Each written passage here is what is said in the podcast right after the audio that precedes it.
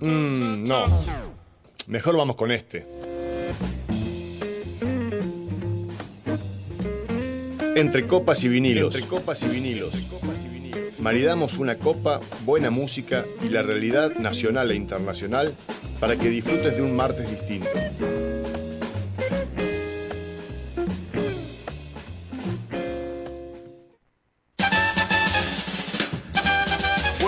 Noches, buenas noches a toda la audiencia de Radio Megafón, desde la ciudad de Neuquén, desde la provincia del Neuquén, República Argentina, transmitiendo en vivo una noche más. Creo que estamos como en el quinto programa de la, de la segunda temporada. Fran, buenas noches, Fran. Buenas noches, Dani. ¿Cómo Buenas va?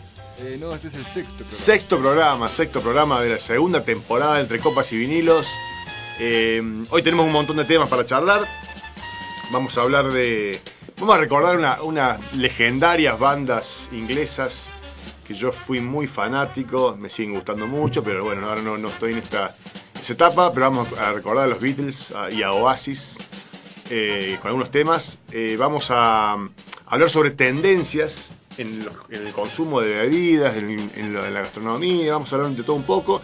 Y hoy tenemos de, de un- una, una visita súper especial, va a estar nuestro barista Luis Wechler en, el- en vivo en el, desde el estudio, así que vamos a estar eh, viendo su arte eh, en vivo. La primera vez que vino va a venir Luis al estudio, así que este, una gran felicidad de, todo el equipo.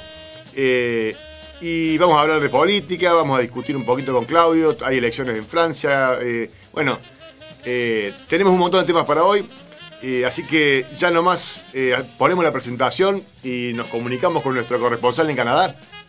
Ahí vamos.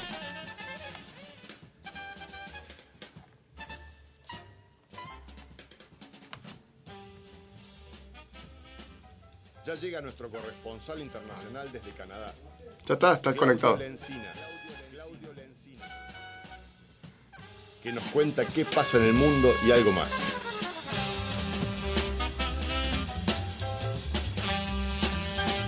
Con acento local desde Sherbrooke, Canadá.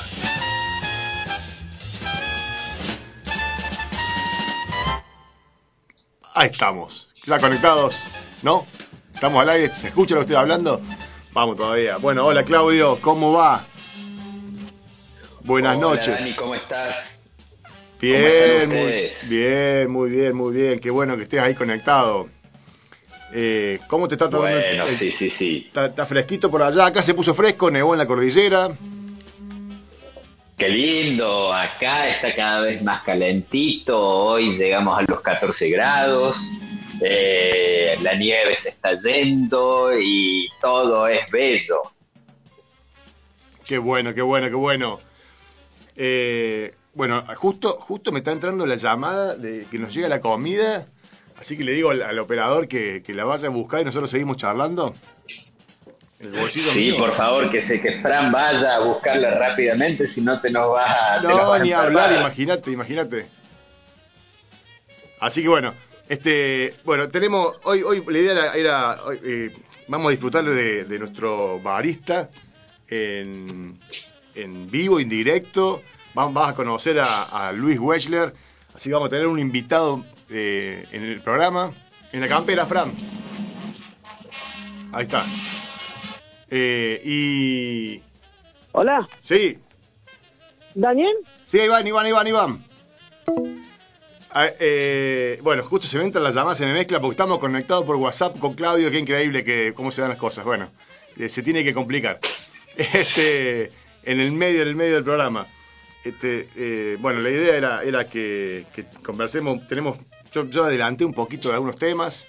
Eh, hoy tenemos Sí, eh, varios temas para charlar con vos, Claudio, y, y bueno, y, y además de hablar con... Dale. Vamos, vamos, lo vamos a tener también a Marcelo Molina, nuestro sommelier desde Córdoba. Eh, tenemos un programa, Totalmente, un programa para totalmente. hoy. Adelantate, adelantate los temitas que, que, que- que- de los que vamos a hablar. Bueno, temas que vamos a, vamos a desarrollar, eh, primeramente vamos a desarrollar la- las elecciones en Francia, que fueron la primera vuelta este fin de semana, resultado esperado. Eh, y bueno, vamos a profundizar un poco de la situación eh, en, el, en, el país en el país de en el país de los franceses, de los galos, Eh, Se viene, y se viene bueno, la derecha, de eso, se viene la derecha, se viene la izquierda, la izquierda que eso es, lo que vamos a, Vamos a- eso es lo que vamos a develar, eso es lo que vamos a tratar Vamos. de desmenuzar. Bueno, Eh, luego de eso, un tema bastante eh, complicado que iba a ser el tema del día hoy, la tasa de inflación que ha salido en los Estados Unidos, que básicamente la tasa de inflación mundial, que no es sorpresa, pero es preocupación.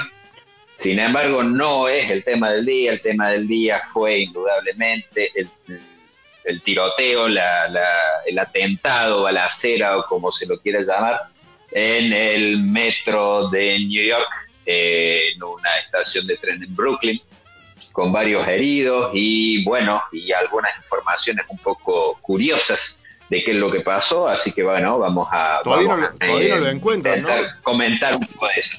No, efectivamente no, hay una persona ya identificada, Sí, aparentemente eh, es una persona de piel negra, eh, de 62 años, tiene el nombre y todo. Eh, la llaman persona de interés, es la forma, el eufemismo que usan los americanos para, para decirle sospechoso a alguien. persona de interés. Eh, y bueno, sí, le dicen persona de interés, Mira vos, person of interest.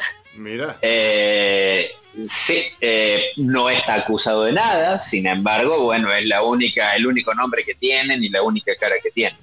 Eh, Sí. Bueno, veremos. En general, lo, en general la policía americana es bastante, es bastante buena en cazar gente. Así que seguramente lo van a encontrar rápidamente y, y bueno, veremos si se rinde o no. Está bien, está bien, está bien. Bueno, hoy también vamos a recordar, eh, eh, le hicieron un reconocimiento, eh, un- la, la, la, la Love Mapuche a Noemí Labrune, nuestra queridísima Noemí Labrune, así que vamos a estar conversando también de eso, para que se queden ahí, estén atentos. Eh, y, ya en un ratito eh, va a llegar Luis, que vamos a, ver si nos prepara algo en vivo, esa es la intención, vamos a ver qué podemos hacer con nuestra producción. Fran me mira diciendo, "Co- ¿dónde van a preparar un café acá? Bueno, este, vamos a ver cómo, cómo nos manejamos con ese tema.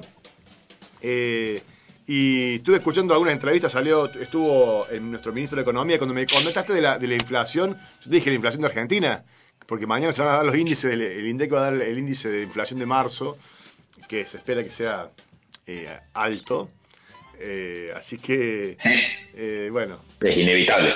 Después también el ministro de Economía, en una entrevista con el Gato Silvestre, en, en el canal de noticias, hizo, hizo alguna referencia a un nuevo proyecto que se presentaría, todo en potencial, eh, para eh, utilizar la renta extraordinaria que están recibiendo las, no sé si las, las cerealeras, para algún proyecto. Bueno, este, parece que no hay muy buena comunicación entre ministros porque el ministro Domínguez de Agro y, eh, no, no quiso responder a la pregunta relacionada con el tema. Dijo, bueno, eso, si, esa pregunta se la, se la contesta el ministro, ya que no se sabe bien si, si el proyecto está, fue una idea, fue un, un furcio en, en vivo, en fin, como que mm, con la inflación estamos complicados en Argentina y parece que en, en el mundo también. Nosotros estamos mal. Así es, efectivamente. Nosotros estamos graves. Eh, sí, sí, sin embargo, bueno, eh, yo opino que luchar contra la inflación en Argentina es, bueno, es muy difícil en condiciones normales. En la situación en la que el mundo se encuentra ahora es directamente imposible. Eh, si Argentina no pudo dominar la inflación cuando teníamos 1% de inflación mundial, ¿cómo va a ser para dominarla cuando tenemos 8%? claro. Es básicamente Sí. irrealista. Pongámosle ese, ese término. Yo le pondría ese término irrealista, por no usar un término un poco un poquito menos, menos políticamente correcto.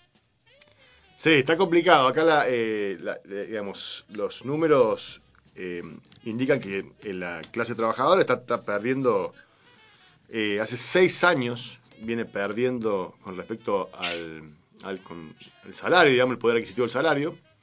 Eh, es complicada Sí. la situación. Eh, Es muy complicada, muy complicada la situación en Argentina, efectivamente. Entonces, eh, bueno, hay manifestaciones, hay, digamos, y es- yo creo que es, es entendible. A- digamos, sumarle a los cuatro años de, la pandemia macrista, sumarle los dos años de pandemia. eh, la verdad que se, le hace difícil al gobierno, se le hace difícil al, al pueblo trabajador. Y vemos, y lo, y lo triste de esto es que eh, ahora eh, también escuché que el Instituto Patria va a sacar un, un informe sobre la cómo han, cómo han ganado las empresas monopólicas de alimentos en Argentina. Las cuales, la- digamos, por ejemplo, el dato de, de Arcor, digamos, una de las más grandes, eh, tiene dos años, o creo que son dos o tres años históricos de que, u- que- que tuvo pérdidas. Uno fue en la, en la crisis del 2001 y otros fueron dos años del macrismo. Sí. Pero en los años de, de este gobierno ha ganado mucha plata. Entonces, digamos, ¿cómo se entiende, Ajá. cómo se entiende de que eh, el pueblo trabajador está pasando penurias en, en muchos de los casos? Digamos, mucha gente con, con- con salarios eh, en blanco, que no llegan a fin de mes, que realmente eh, se les complica para, para comprar comida. No se les complica para irse de vacaciones, para comprar ropa nueva, no, no. Se les complica realmente para alimentarse. Es decir, es gente pobre con salarios en blanco. eh, y las empresas alimenticias, o las empresas principales, empresas monopólicas, que son las eh, formadoras de precios, se han llenado de plata. O han ganado muchísima plata. Ni habla de los bancos, pero el tema ahora es con las alimenticias, ¿no? Y, y ese Sí. informe me parece que va a poner, eh, digamos, yo creo que quieren poner en evidencia lo que todo el mundo sabe, ¿no? Porque los, los, los balances de las empresas están dando eh, con ganancias exorbitantes. No sé Está qué- bien, pueden poner en evidencia, efectivamente, es una buena cosa poner en evidencia eh, ganancias exorbitantes, como vos decís. Ahora, ¿cuál sería el objetivo de eso? Eh, ¿Qué queremos lograr? Sí, no lo sé, no. Yo creo que, yo creo que la- la están buscando desde, el- desde el- desde el Instituto Patria que el gobierno tome, tome medidas serias en relación a lo que está pasando. Yo creo que, ok, que bueno, ahí está, ahí hay un objetivo. Meterle presión al gobierno para que ¿De cuál forma tome parte, las no? medidas. porque porque- Sí, por cierto, porque no nos olvidemos de eso. ¿no? No nos olvidemos. Ajá, ajá. Este, bueno, mira, me parece muy bien. Ahora, ¿qué es lo que queremos hacer? Tomar medidas, ¿qué quiere decir? Agregar un impuesto más a la, a la renta de las empresas, a la ganancia de las empresas. Eh, No sé, capaz que ¿Y cómo vas a hacer para que ese impuesto más que si querés agregar no sea traducido a los precios? No haga la empresa, Mm. lo- no lo lleve la empresa a los precios directamente. ¿Cómo vas a hacer? Sí. No, no, no, yo no sé si es un impuesto, si es una aplicar simplemente la ley antimonopólica, si no lo sé, no sé cuál es porque digamos nosotros simplemente somos somos eh, trabajadores que que opinamos en este caso por, por nuestra militancia política y por nuestra eh, en este caso también por nuestra ideología, pues formamos parte de un colectivo de pero eh, la, la sensación de que nos da es de que el gobierno no es como que son parches, ¿no? El, control de precios, el eh, un, aumento para, los jubilados, que ya se lo comió la inflación. Es, como que vamos atrás remando eh, con, con parches que no realmente no están eh, logrando el objetivo que tenía el gobierno al comienzo de, de su mandato y, y después de la pandemia, digamos, decir que hay que eh, reconfigurar la- los salarios y la, y distribución. O sea, los- tenemos con los salarios con, eh, muy bajos en relación al, al- al poder Sí. adquisitivo, que digamos, se ha perdido mucho poder adquisitivo, y eso y es- era un Sí. objetivo del gobierno. Así que me parece que por ahí viene la mano. Eh, no se yo, nota creo, que. yo creo personalmente que, Sí. que el gobierno no sabe realmente qué hacer para, para reactivar. No lo sabe, para volver al pre-pandemia no lo sabe, no tiene una fórmula, no tiene una solución y está tirando maonotazos de abogado porque realmente no, no, no se ve, porque de, a donde quiera ir, a donde quiera ir, choca con la realidad. Porque te acabo de dar un ejemplo de qué pasa si aumentan los impuestos a las empresas. Sí, sí, sí. Au- Si, aumen- si aumentan los impuestos a los ricos, ¿qué pasa si aumentan los impuestos a los ricos? Bueno, eso lo está haciendo en todo el mundo. Acá, acá me parece que no se está. No se está aplicando mucho que digamos esa- ese impuesto a los ricos, ¿no? No, No hay- no hay- no controles tampoco, serios en- en- Y en el mundo tampoco, no, no, no, no. No. No, creamos que Argentina es, es difer- muy diferente del mundo. Mm. En el mundo tampoco se están aplicando eh, se, se están aplicando grandes impuestos a los ricos. Hay amague tras amague tras amague. Pero no, en realidad no se aplica porque en el, en el segundo donde vos aplicás impuestos a los ricos empieza la evasión impositiva. Y hay formas enormes y muy simples de evadir impuestos. Y cada vez es más fácil evadir impuestos. Entonces, tampoco la cosa va por ahí. No, no vas a solucionar el problema económico de Argentina ni de ningún país de esa manera. Y la siguiente pregunta es cómo lo soluciona. La única manera de solucionarlo generando más y más y más trabajo, que sea que, que la necesidad laboral sea la causa del aumento de los sueldos. No tratar de aumentarlos artificialmente. Esa es la forma ideal de hacerlo. Es muy fácil de decir, es muy difícil de hacer. De hecho, hay muy pocos lugares donde lo, pueden, lo, lo, lo han podido lograr. Acá pregunta una, una, lo podrá hacer. una es muy oyente, una oyente pregunta, ¿qué pasa si le aumentas el impuesto a los ricos? Se perdió esa explicación que diste. En- empiezan a evadir en el acto. Mm.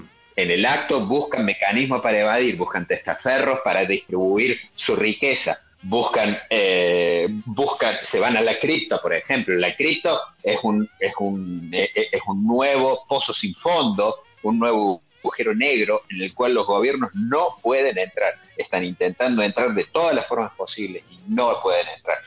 Más impuestos a los ricos es evasión directa directa, es una ecuación directa hacia la evasión impositiva. Porque los ricos, al ser ricos, tienen medios. Y tienen medios a los que la clase media, incluso la clase media alta, no puede acceder. Tienen eh, productores de seguros, tienen agentes de bolsa, tienen eh, eh, brokers internacionales Sí, sí, sí, están que- preparados que para van eso. a sacar la plata del país. Exactamente, exactamente. Sí, sí, Ese sí, es tienen el equipos problema entrenados con para ponerle impuestos a los ricos. Exactamente. Sí, bueno, es lo que pasaba eh, entonces- una vez en una, en una, en una charla con, con uno de los eh, funcionarios eh, importantes, o de segundas líneas de funcionarios de de- del gobierno de Cristina, eh, el gran Pepe Batela, eh, nos contaba la, de la, situación de que, tuvieron en, en diferentes etapas, él creo que estuvo en aduana, estuvo en, varios organismos importantes, que cuando iban a hablar con, la, con las empresas, ellos iban solitos como solito mi alma al principio y se encontraban con un, un, séquito de secuaces preparados para evadir y contestar todas las preguntas hasta que se dieron cuenta que la mejor forma no era ir solitos mi alma, sino ir con el, todo un equipo de profesionales de todas las áreas, desde ANSES, AFIP, la eh, Unidad de Investigación Financiera, diferentes áreas para eh, acorralar a este, a este equipo, porque los tipos eh, son, son lobos y no podés ir como una ovejita, ¿no? Era complicado. Ciertamente, ciertamente, sí, ¿Cómo- es una cómo- buena cuando forma. Lo que dijiste de las, cripto- las criptomonedas, me quedé pensando cómo le habría ido al, al presidente de El Salvador, el Nayib Bukele, que quería eh, armar Y su... está yendo bastante mal. Le ¿Cómo? está yendo bastante mal. Sí, Porque sí. compró caro, las cripto cayeron, y bueno, y entonces le está yendo bastante mal. Eh, ahora, fue una apuesta, y lo sigue siendo una apuesta. Yo personalmente creo que las criptos van a surgir y van a volver a subir. Ahora, Bukele en sí le está yendo un poquito más. Sí, sí, sí, sí. Bueno, eh, vamos a escuchar un temita, vamos, porque acá está- hay mucha gente escuchando. Leandro Quiroga, le mandamos un saludo. Eh, Lucía, Patricia, con una, los oyentes de siempre, buenas noches, que tengan un buen programa. Dice, difícil sacarle un mango para el pueblo a, a los miserables, dice otra persona acá, Lucy. Eh, Sí, totalmente de acuerdo, estoy, estoy totalmente de acuerdo con la Lucy. sí. Ahora, eh, eh, es una, una cuestión es, es- es catalogarlos de una forma, pero la realidad es que sí es difícil y no se los va a sacar. Exactamente. Bueno, vamos, vamos a escuchar un tema, vamos a escuchar un tema de, de porque hoy, un 11 de abril del año, hoy no, ayer en realidad, un 11 de abril del año 1994 se eh, lanzó el sencillo Supersonic. ¿Conocés la banda Oasis, Claudio?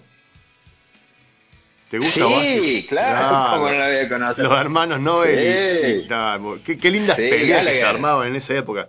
Nosotros, yo... Ah, eran unos divos bárbaros. Sí, sí, sí, totalmente, totalmente. bueno, y, y, de esa, de, y cuando sacan este, este sencillo, el puesto, alcanzó el puesto 31 en la lista oficial del Reino Unido. Eh, una de las canciones más reconocidas del grupo que alcanzó menos, fue una de las que más, la que peor le fue del grupo. Recorda, le recuerdo a Frank, que Frank no es de esa época, que hubo una disputa entre Oasis y Blur. Era como en la otra época fue Beatles, Rolling Stones, que se armaban para. No era que se estaban peleados entre ellos, simplemente se armaban disputas comerciales, ¿no? Y siempre ganaba las disputas Oasis, que venían de, la zona de Manchester, de un, pueblo trabajador, digamos, de un barrio más de obreros, de trabajadores, y los de Blur eran de la zona un poco más rica de Manchester, entonces era una disputa. Vamos a escuchar un temita de, de, de, Super, de Oasis Supersonic y volvemos en un ratito.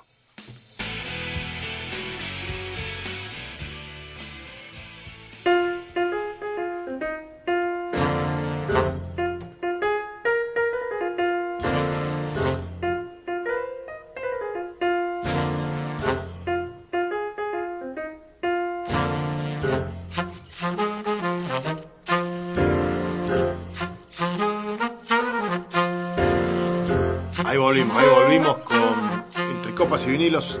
Claudio, ¿estás ahí todavía? Sí, sí, sí, acá estoy. Bueno, muy bien. Eh, voy a comentarle a la audiencia, eh, pues hizo un, un, reconocimiento a Noemí Labrune, eh, un día histórico en el territorio comunitario. Nuestro, eh, le cuento a Claudio y a la audiencia, Noemí Labrune fue una de las fundadoras de la Asamblea Permanente por los Derechos Humanos de Neuquén junto a eh, don Jaime de Nevares, fueron eh, militantes por los derechos humanos. Obviamente la gente de Neuquén que escucha esta radio lo conoce, pero Claudio por ahí capaz que no. Eh, no, ciertamente no. Por eso, entonces te lo comentaba. Y se le hizo un reconocimiento, forma parte de la LOF Nehuen Mapu, y dice así el comunicado, no el, no el Abrune y su compromiso, militancia, acción amorosa ante cada urgencia o situación límite vivida en nuestra larga vida compartida con nuestro LOF, la hace desde décadas parte de la familia del LOF Nehuen Mapu. LOF es comunidad en mapuche, a Claudio también le cuento. Sí. Pero era necesario este acto Eso de sí. formalidad cultural para que, para que quede grabado en la memoria de la lucha colectiva mapuche el rol de semejante mujer. Bueno, el acto se denominó Pollegum, que indica hacer recíproco el cariño recibido por tantos años y en distintas formas desde los derechos individuales a los derechos comunitarios. Así que eh, le dan la bienvenida a la LOF, a Noé, eh, bienvenida a tu familia. Un lindísimo reconocimiento que quedó plasmado en... Hay fotografías y videos de, ese reconocimiento. Así que les mandamos un beso grande a Noemí desde, este programa. Y ya estamos en breve esperando a Luis. Eh, y estábamos hablando con Claudio de, de, las, de, las, diferentes situaciones que se han dado en la, en la coyuntura política de, estos, de este tiempo por Argentina. Y quería que comentemos un poquito eh, la, las noticias que traes del ámbito internacional. Sí, empecemos realmente por este tiroteo, hacemos un briefing eh, rápido de la situación. Eh, hay una casa al hombre que se ha dado en este momento en eh, New York por un, un atentado eh, en, uno, eh, en la línea N del subte de New York, en una, en una estación en Brooklyn. Eh, Brooklyn eh, está en, en, New York, es una estación que está en la cuarta avenida y no me acuerdo cuál, cuál de las calles. Para los que conocen New York, es más bien tirando hacia, hacia el sur de New York. Eh, bueno, hacia el norte, perdón. Eh, bueno, la situación es que aparentemente no sería un atentado terrorista en sí, sino más bien una especie, una persona un poco perturbada, eh, eh, pero es un americano con raíces afroamericanas, así que no es, no tiene, no tendría en principio nada que ver con eh, células islámicas ni mucho menos. Es una cosa muy rara porque ha habido un tiroteo, 17 heridos, no ha habido muertos, eh, ha habido bombas que se han encontrado que no han detonado, pero algunas sí habrían detonado, pero no habrían hecho nada, lo que sí detonó son fuegos artificiales, algo muy, muy extraño la policía está tratando de, de, averiguarlo y bueno, y veremos qué pasa. ¿Y los heridos son heridos de gravedad? Hay algunos que sí están, están graves, eh, la mayoría no. no son heridos de gravedad y hay muchos que fueron heridos por el, el pánico, por tuvo una estampida. Claro, me imagino. Eh, y entonces, bueno, eh, provocó algunos heridos. Qué linda ciudad para vivir, ¿no?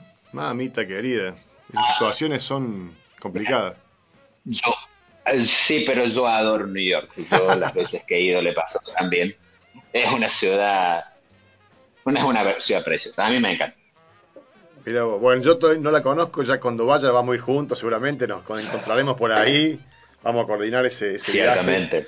Así que, bueno, ya tenemos, ya está Luis en, en la radio, así que en breve vamos a, a- a presentarlo, eh, que nos estaba esperando afuera y yo recién me acabo de dar cuenta, porque no, los mensajes, viste, como que difícil, la producción.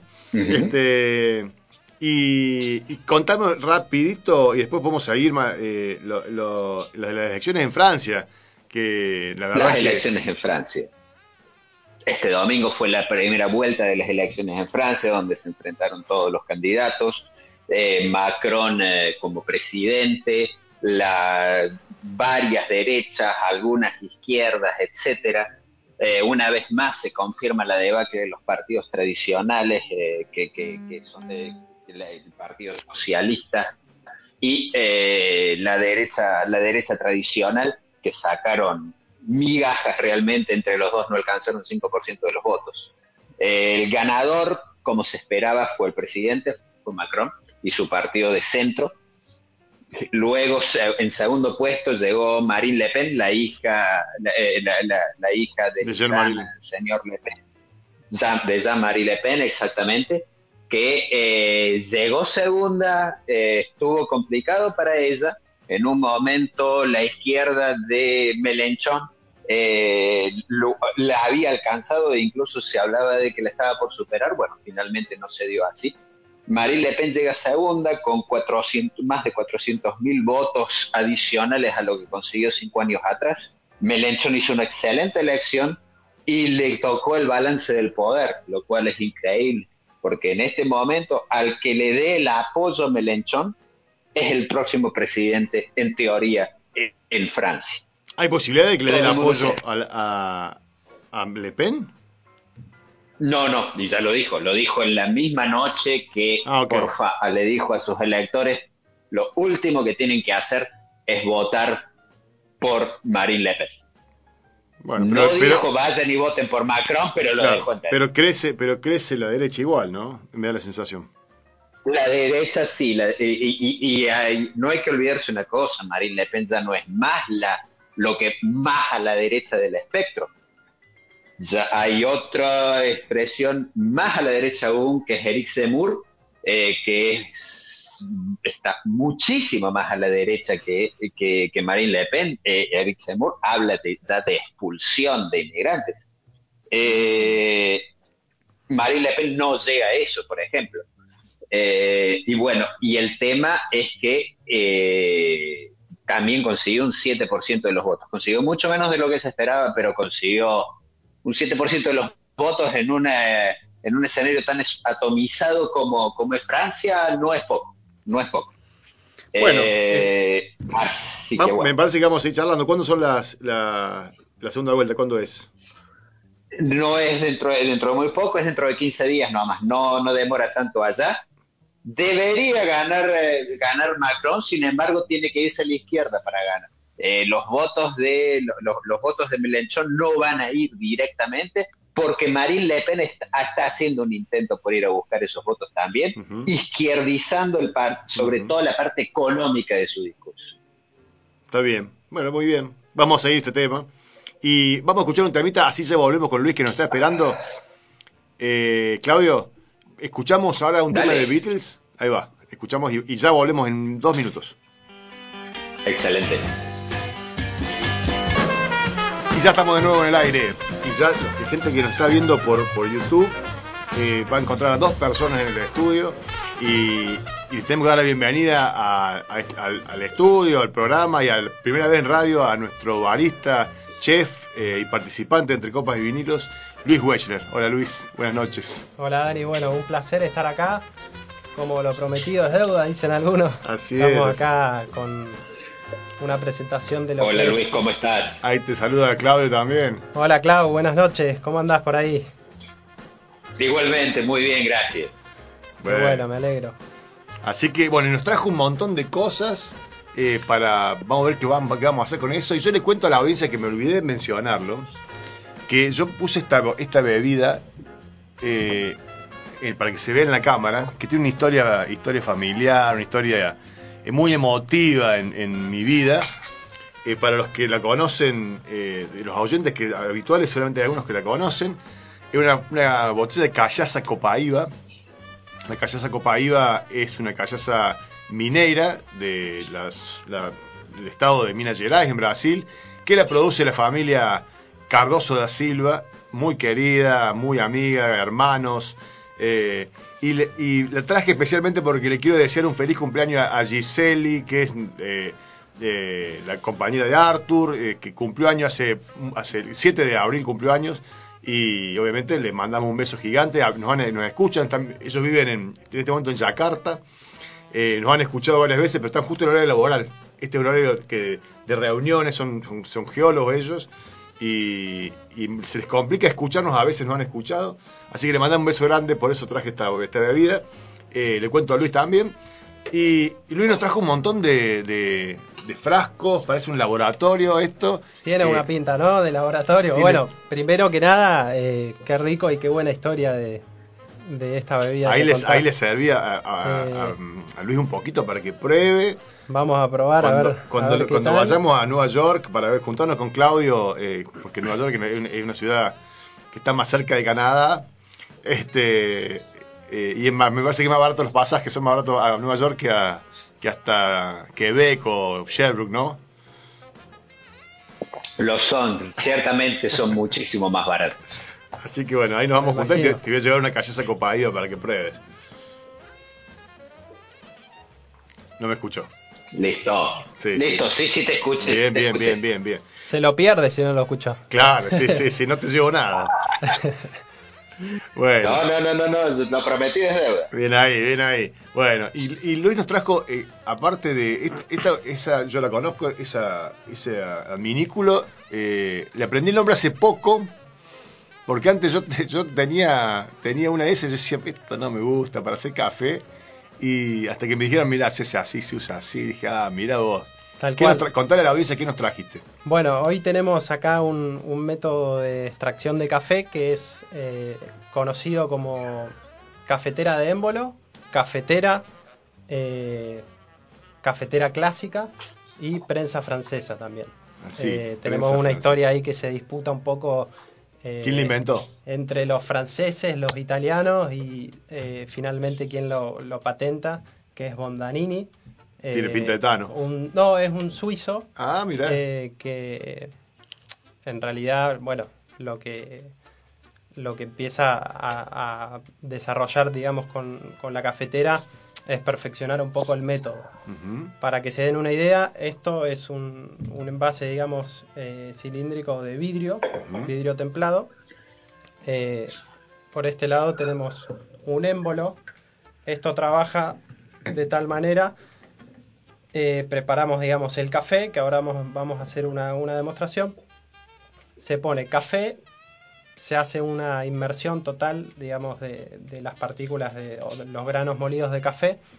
Eh, inversión, digamos, porque le, le agregamos eh, el agua caliente y infusionamos y colocamos esto que es el émbolo que tiene un filtro metálico, si se puede Ajá. ver por ahí en ah, la cámara. mirá. Lo que permite, digamos, el filtro metálico es que pasen algunas partículas de café, eh, lo que va a hacer que el café que se logre tome determinado cuerpo y tenga como eh, Un espesor. Un espesor. sí. Sí, un poco más, eh, más robusto, digamos, Ajá. comparados eh, con, por ahí con otros métodos. Eh, Me hace- me- digamos, cuando dijiste que pasen algunos granos, me, eh, me llevó al café turco, que le llaman, digamos, la forma de preparación, ¿no? Bueno. Que, vos- que hay, que hay granos cuando tomás el café turco. el café turco lo que tiene por ahí es que en realidad se muele el café muy finito, Más finito. eh, lo, lo máximo que se puede, digamos, Claro. y directamente no tiene filtro, no Claro. pasa por ningún filtro. Entonces el café toma como una consistencia con bastante cuerpo y es como una textura arenosa. Por ahí, qué sé yo, hay, hay gente que le gusta el café más suave y con menos cuerpo, más ligero, bueno, no le recomendaría mucho la prensa francesa. Eh, para eso por ahí hay otros métodos que tienen filtro de papel y filtra más el café. Exacto. En este caso, bueno, la prensa francesa es por ahí orientada más a, a un público de, de una cafetería que le gusta un poco el café más, más con cuerpo, más, más presencia. Eh, Perfecto. lo que se, se puede colocar cualquier tipo de café. Eh, hoy en día, acá lo que se trata de, de buscar un poco es la calidad. Ya hemos hablado un poquito también en, en otros programas de café de especialidad. Cafés y- que están más cuidados, digamos, que en, en todo su proceso de elaboración han, digamos, eh, han sido tratados con más respeto, digamos, no, digamos, la cosecha, el, el- el- el tostado, todas las etapas del café, digamos, se lo... Igual que los vinos, digamos, pasa lo mismo con cualquier bebida en general, con los vinos, los vinos eh, de alta gama, digamos, en general lo que pasa es que se cosechan a mano, se, la uva se le trata con mucho más cariño y, eso lleva a tener una, una bebida o un producto final de mejor calidad. Sí, tal cual. Bueno, en el, en el café pasa lo mismo y bueno, se van perfeccionando todos esos eh, procesos eh, desde el inicio de la producción hasta el poder llegar también a perfeccionar el método en el cual se prepara, porque de nada serviría tener un, un buen proceso, digamos, eh, donde hay un montón de gente trabajando para tener un producto de calidad y que después al final no se pueda preparar de, de una buena manera, o porque por ahí el, eh, la cafetera no está en buen estado, no está limpia, Exacto. para que también tengan, tengan una idea. O te preparan un- una sangría con un vino de mala calidad. Tal de buena calidad, digo, quise, decir. Un vino de buena calidad te preparan una sangría así. Una- No está Sí, mal, o- pero... O le ponen soda, ¿viste? También Claro, hay gente que ¿por lo, rebaja y bueno, capaz que son gustos. No, Yo no, por siempre supuesto. digo, sobre gusto no hay nada Total- escrito y cada totalmente. uno. Yo soy un defensor de esa, de esa frase. Tenemos un amigo en común con, con Claudio que le gustaba tomar whisky de buena calidad con la bebida cola que nosotros tomamos el Fernet. Así que, Mirá. ¿te acordás, Claudio, no? ¿De quién hablo? Eh, sí, sí, sí. No nos está escuchando hoy, pero sí, sí me acuerdo. Me acuerdo perfectamente. Bueno. Así que, sí, por eso digo que, que pasa, pasa hasta en las mejores familias. Ni hablar. Bueno, y hoy también trajiste un café ahí. Tenemos un café acá que es de un amigo que es Rivera Café. Eh, es un chico que trabaja muy bien, eh, está tostando, eh, tiene una cafetería en Cipoletti en la calle San Martín. Eh, San Martín y Berentana es a mitad de cuadra. Es una cafetería nueva, tiene una onda. Y tienen tostado. Eh. Ahí mismo tuestan el café. Ahí mismo se tuesta el café y se tiene todo un proceso de especialidad estudiado por Santi, que es un chico que viene laburando con el café, laburó en, en Inglaterra, eh, estuvo bastante tiempo, en Buenos Aires también, y bueno, hoy por hoy pudo eh, emprender, ponerse su propia cafetería, invertir en una tostadora, que por ahí para la zona es algo muy innovador, y más todavía porque Totalmente. como tostador en, en café de especialidad es, es uno de los, de los pioneros. Por ahí también estuve eh, charlando con mi hermano, mi hermano mayor, que él es, es un amante por ahí por la restauración de, de, de, to- de varias cuestiones, de, de varias cosas, y tiene un, un- una máquina de tostar eh, antigua No. que está con- en un proceso de restauración también, así que le mandamos un beso que, que le compartí que seguramente está, Está escuchando. también. Muy bien, muy bien. Bueno, hay- hay- Espectacular. hay y que- tengo una pregunta, tengo una pregunta. Para, Sí. para, para. Sí, sí, Te hago sí, una sí. pregunta.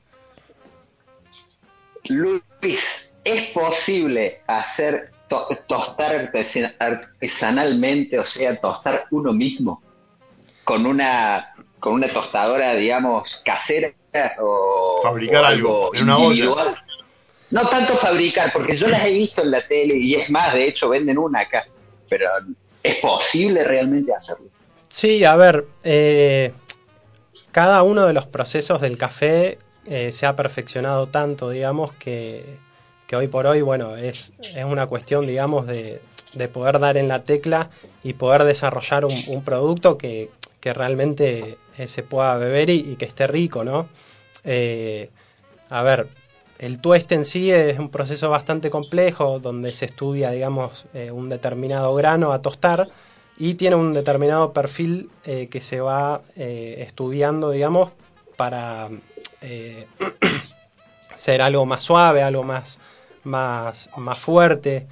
eh, y si uno puede ad- adquirir, digamos, una, una tostadora eh, hogareña, tranquilamente puede tostar su, su propio café, pero bueno, va a requerir también de, un- Una de un- práctica. de una práctica, un estudio. Ah, hay que Eh, aprender, digamos. Sí, Sí. sí. sí. Mucho prueba y error. eh, por ahí, bueno, hace. Hoy, hoy estuvimos con, con Santi ahí en Rivera y nos contaba un poquito eh, cómo arrancó él a tostar. Y me contó que, bueno, él, él adquirió una máquina eh, israelita que vale sus buenos mangos. Y nada, con todo el esfuerzo y todo, todo que eso conlleva. Y lo que hizo fue empezar a hacer toda la instalación, todo, que le costó bastante, porque tuvo que empezar a tener conocimientos de, de gas, de electricidad y de un montón de otras cues- cuestiones. Y estuvo dos meses para poder arrancarla. Él tenía todo instalado, la, la máquina a punto de funcionar, y la enchufó y no le andaba. Entonces estuvo No. Oh my god. estuvo con manuales llamando, digamos, a, a los eh, de eh, High Tech, que es, es la marca, digamos, eh, que laburan acá en Argentina, contactándose. Bueno, estuvo dos meses para poder regular todo y poder ponerla en funcionamiento. Y bueno, después de eso, todo el proceso hasta lograr eh, cafés que, que realmente sean de especialidad y todo, que le llevó Claro. unos dos meses más tranquilamente. Bueno, como hablábamos, la, la otra vez hablábamos, Claudio, con, con el, contaba la- la- que me contaba el, el hacedor de whisky, el destilador, que tuvimos contacto en Córdoba, la cantidad de litros de whisky que tiró, que, nos, que, que me dice esto, eh, nunca le cuenta, Seguro. o sea, no, digamos, no le cuenta a mi familia esto porque, porque saben lo que costaba, ¿no? Pero porque la cantidad de plata que tuvo que invertir en conocimiento, digamos, ¿no? O sea, no en aprender, sino en errores que van cometiendo en el proceso para hacer un producto de calidad, digamos, definitivamente es así. Sí, yo creo que la, todo lo que es la gastronomía y seguramente otros rubros, eh, más allá de por ahí la parte técnica que uno pueda tener, eh, también está la parte práctica, que es donde uno perfecciona Claro. o tiende a hacer algo un poco más, eh, más único, más auténtico, ¿no? Y creo que eso es, es a partir de, de la práctica que uno le pueda dar, ¿no? Claro, porque, o sea, el tostado, como vos, como, como, como vos lo, eh, lo comentas, eh, bueno, de- hay técnicas, evidentemente, hay máquinas, pero para lograr la unicidad, para lograr eso por lo cual tu cliente va a ir a tu brulería, eh, brulería es como se les llama acá las tostadoras, Sí, eh, y te va a pagar 30, 40%, 50% más de lo que va a pagar en una cafetería normal. bien. ¿Cómo logras eso? ¿Cómo logras esa unicidad que va a hacer que tu producto sea exclusivo? Bueno, eh, el tueste en sí es uno de, de los eslabones, eh, pero bueno, antes de, de llegar al tueste es, es como te digo, todos los eslabones de la cafetería de, de especialidad tienden a tener un porqué. Y el porqué es eh, la, la- la extrema, la extrema calidad o el, o el perfeccionamiento de cada uno de los granos, estudiando desde la botánica de la planta, digamos. Entonces, eh, también cuando se llega al punto de, de tener que vender ese producto, hay toda una estructura de marketing eh, para poder venderlo, que es hasta que la persona pueda llegar al local y probar un café. Cuando lo prueba, Claro. es, es evidente, digamos, el cambio que uno nota en el paladar, ¿no? Bueno, y Eh, le cuento, le cuento a la audiencia que cuando Seguro. Luis abrió la bolsa esa, eh, tenemos, que implementar, tenemos que implementar alguna forma que la audiencia nuestra perciba los aromas, porque fue increíble cómo se impregnó todo el Sí. estudio de café, un perfume increíble. Así que, uy, qué rico. sí. Bueno, contanos, contanos, Luis, cómo funcionan esas máquinas. Ah, Bueno, vamos a, a probar a ver si sale algo rico de acá. Lo ideal por ahí cuando estén en, la casa, digamos, y puedan llegar a tener alguna, alguna prensa, eh, hay cafeteras de prensa fren- French eh, que son por ahí más chicas también y tienen, eh, no sé, son más económicas. Eso en realidad puede variar y con cualquiera se puede preparar un buen café, digamos. Hoy por hoy tenemos un café de especialidad y tenemos acá para que probemos. Eh, yo esto ya lo pesé, ya está medido. Vamos a hacer una receta que eh, se pone 16 gramos de café en 250 eh, de agua. Bien. Lo que se hace es hacer una preinfusión que se llama Bloom también, eh, donde más o menos ponemos el doble de la cantidad de café que tenemos y más o menos los dejamos unos entre 30 a 45 segundos. Mirá Yo voy a poner acá El cronómetro. cronómetro para Muy bien. darle inicio. Lo que se busca con el Bloom que vamos a hacer. ¿Se ve bien es- ahí? Sí, se ve bien. ¿Se ve bien? Sí, después el termo lo ponerlo un poquito más a la derecha para que no tape la cámara aquella que es la que está filmando está. vos. Más o menos se calcula el doble del café. Esto obviamente si pueden llegar a tener una balancita, eh, estaría buenísimo para que lo hagan, digamos, como una receta específica. Y lo que se, se hace acá con el Bloom, si se quiere o no, eh, es moverlo un poco. Eso va a generar turbulencia. La turbulencia, digamos, en, en cualquier método de extracción, hace que el agua ingrese más rápidamente eh, a los granos de café. Entonces, para que vayan viendo ahí, tenemos más o menos 30 segundos. Perfecto. Y lo que se llegando. ahora, lo que se hace ahora es completar, digamos, eh, con la cantidad de agua que tenemos de la receta. En este caso son 16 gramos en 250 eh, de agua. Perfecto. Ahí terminamos de completar con la cantidad de agua. Hay algunas personas que lo mueven un poquito. Acá tenemos, si queremos, para, para ayudarnos un poco, con alguna cuchara o algo. Y después inmediatamente se le coloca el émbolo y se lo baja hasta antes de tocar la espuma que se forma, ¿sí? Lo que permite eso es que todavía el café que se empieza a infusionar, si se puede ver un poco con la cámara, está arriba. Ese café, a medida de que se, se vaya eh, llenando con agua, acuérdense que por ahí lo hemos comentado, el grano de café es un grano poroso, es como una esponja que cuando empieza a ingresar el agua adentro de esa esponja, la esponja se llena y eh, Se va al fondo. se va al fondo. Más o menos se calculan 10 minutos para esta receta de infusión, así que lo dejamos ahí que se quede pensando, traccionando un poquito la, Muy bien, muy bien. La cafetera y Yo no me hubiera imaginado que era tanto tiempo, mirá. Yo, eh, en general, porque pienso en, la- en el, en el expreso, que son 20, 30 segundos, no sé, muy poquitos segundos del paso de agua. Pero también tiene que ver la presión, seguramente, sí, eh, la violencia de ese, de ese acto, ¿no? Para que le saca más, no sé.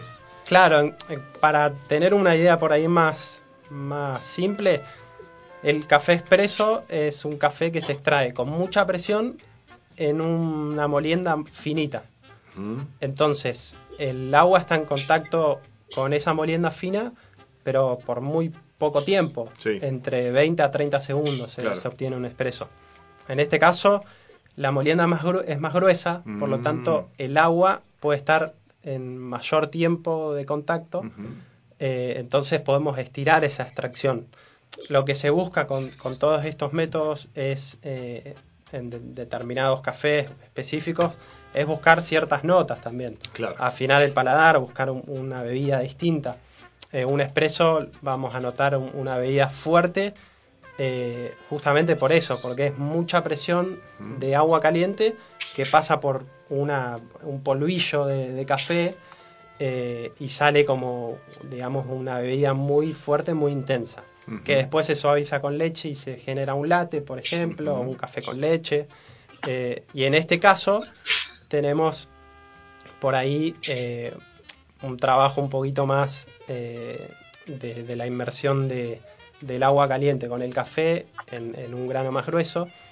que también para comentar un poquito tenemos también el cold brew, que es un café frío, que se obtiene de 8 a 12 horas de, de maceración en frío. Ah, y ahí para tener otro parámetro también, que es la temperatura, se habla de las tres T. eh, tiempo, temperatura y turbulencia. Eh, el tiempo, como decíamos, un expreso 20-30 segundos, un, un método de extracción, digamos, de filtro puede estar 5 o 10 minutos, Ujú. 15 tranquilamente, dependiendo de la receta. Cold brew, que es maceración en frío, como es agua fría, Claro, eh, más tiempo. más tiempo de, de extracción, tarda más, digamos, ese agua fría en sacarle el jugo al- a los granos de café. Que no tiene nada que ver con las bebidas frías que se hacen de, de cafeterías que están de moda, ahora que son con, o con crema fría o con un helado, no sé qué. El ponen. ice coffee. Claro. El ice coffee, bueno, eh, tenemos ice latte, eh, moca frío y cualquier bebida. Hay algunas que se hacen a base de espresso, se extrae el espresso eh, tal Caliente. cual en caliente Sí, y después se enfría con hielo y se le agrega. Generalmente eh, ¿Y cuál es tu opinión de eso? Yo vuelvo por ahí a, lo que de- charlábamos hace un ratito, que es como sobre gusto no hay nada escrito. Eh, yo No, no, no, no, soy pero ¿cuál es tu partidario.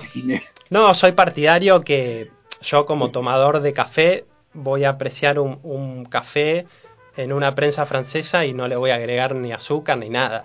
Eh, voy a disfrutar ese café y aprovechar así.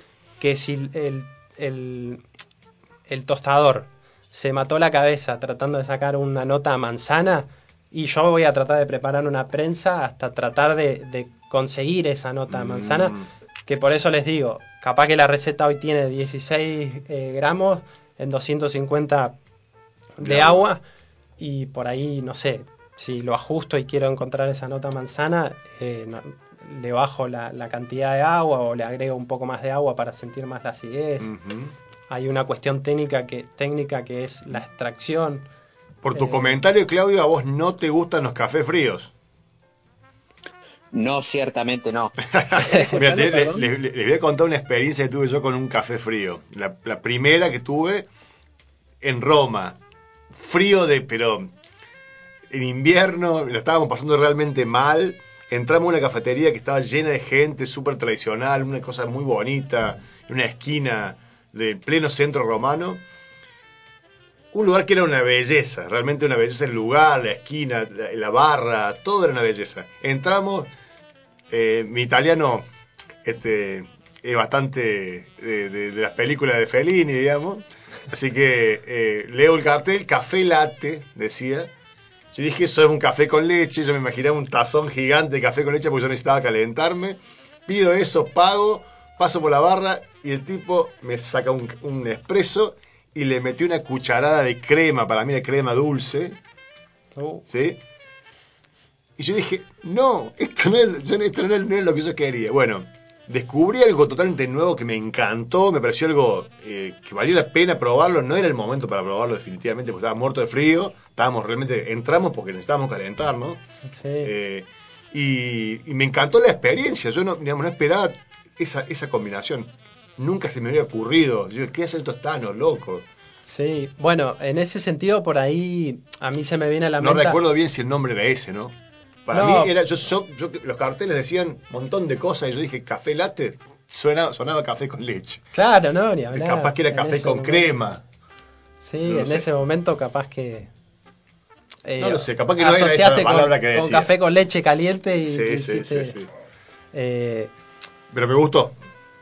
Sí, bueno, en ese sentido por ahí a mí se me viene a la cabeza de haber trabajado en, en cafetería y de tener la experiencia de que a veces, va, no, generalmente cada persona toma el café a su gusto y cada persona es única en, en ese gusto. Entonces, a veces es como muy difícil tener una carta acotada y mantenerse, digamos, con, con ciertos parámetros porque cada cliente te la va a cambiar. Entonces, si, si no te adaptás a eso, eh, como que la pasás mal vos.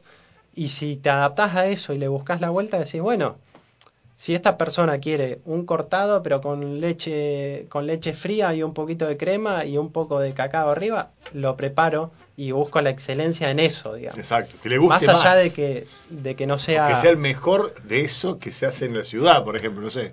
tal cual, más allá de que eso no sea la, la especialidad o, o que esa persona no vaya. Que vos digas se está perdiendo de tantas cosas tan ricas, pero bueno. Pero bueno, también cuando la persona lo habilita, yo ahí en, en ese sentido tiendo a buscar que, que eh, me- esa persona me habilite a, a, a comentarle un poquito de, lo que es la cafetería de especialidad y que eh, pueda probarla y, disfrutar de eso también, ¿no? Claro. Así es, bueno. eh, tenemos para charlar un montón de café con, con Luis. Estamos esperando los últimos segundos para probar este, este exquisitez que ya sentimos el aroma. Fran, eh, ¿pasó la puerta el, el aroma este de café? No. Está bien aislada la, la cosa, pero no te, vamos, no te vamos a abrir la puerta para que no lo sientas. Eh, Mira, yo te puedo contar, yo te puedo contar cómo tomo yo el café. Yo tengo una de esas máquinas expreso de esas increíbles que salen miles de dólares. La agarro la mañana. un seco. Me, ah, fue un gusto, fue un No gusto cualquiera. que me, me hice de hace cinco años. Hace cinco años me compré eso y bueno, ese fue mi regalo de cumpleaños, Navidad, Reyes Magos. Buena inversión. Eh, sí, sí, totalmente. Y bueno, y con eso me levanto a la mañana, me hago un expreso doble y después me hago otro expreso doble. Por las dudas.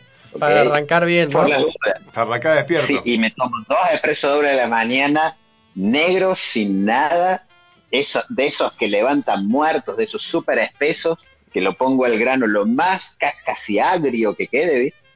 Como Sí. para que salga todo. Ay, eso es lo que me encanta. Bueno, bien, sí. Viste que cuestión de gusto, no hay nada escrito. Ni hablar. Bueno, ahí está, Luis justo Ahí a punto de, hacer la, la, eh, bajada del émbolo. Lo que hacemos es bajar el émbolo. Hay, hay algunas personas que lo, lo que hacen con la, con la técnica es sacarle el émbolo, sacarle un poco la espuma y, y algunas partículas de café que no, no decantaron. Yo lo que, lo que voy a hacer es bajarlo y hacer como que filtre. Y si pueden ver, Ahí está ahí bajando lentamente. vamos bajando. Lo importante es hacerlo suave para que vaya bajando tranquilo no, No genera mucha turbulencia y no, se filtren demasiados granos por los laterales, por los, el, contacto con el vidrio, digo. Generalmente si el filtro está en buen estado, no hay que apretarlo de más, o sea, no hay que hacerle presión ni nada, sino llegarlo hasta que baje y, y ahí Perfecto. quede. Eh, y bueno, ahí se sirve inmediatamente porque Se nos enfría mucho. no, porque sigue en contacto con, Claro. con el café y eso hace que se pueda generar una sobreextracción. Exacto.